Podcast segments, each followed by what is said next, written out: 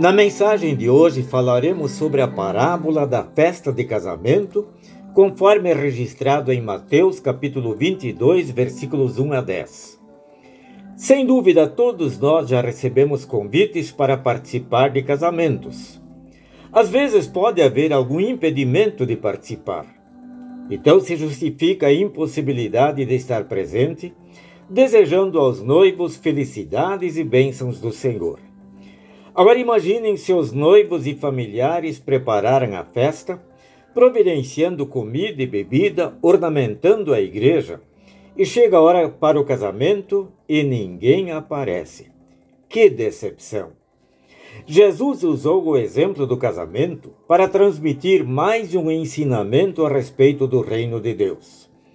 De acordo com a parábola, quando os convidados foram chamados, não quiseram vir. Em seguida, o rei enviou outros empregados com o recado de que a festa estava preparada.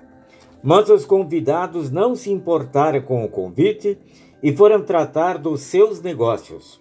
Um foi para a sua fazenda e outro para o seu armazém. Outros agarraram os empregados, bateram neles e os mataram. Então os que haviam sido convidados e recusaram o convite foram duramente castigados mas a festa estava preparada. Então o rei mandou os empregados irem pelas ruas e convidar todas as pessoas que encontrassem. O que Jesus quis ensinar através desta parábola? O rei que preparou a festa de casamento para o filho é Deus mesmo. O filho é Jesus Cristo.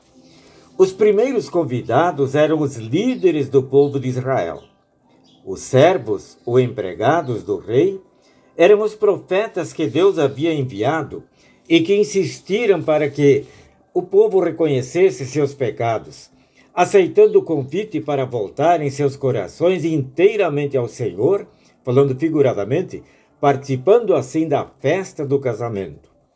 Como eles recusassem o convite, quem são os outros convidados? São os gentios, publicanos, pecadores entre os quais nós também estamos incluídos.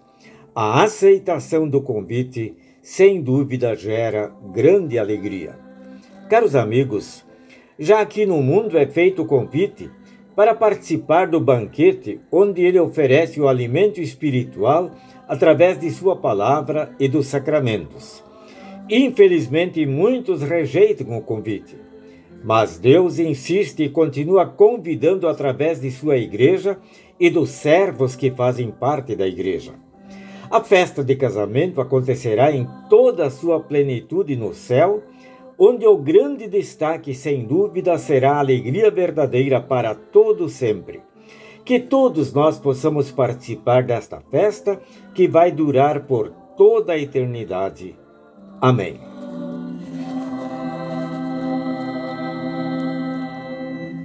Oremos.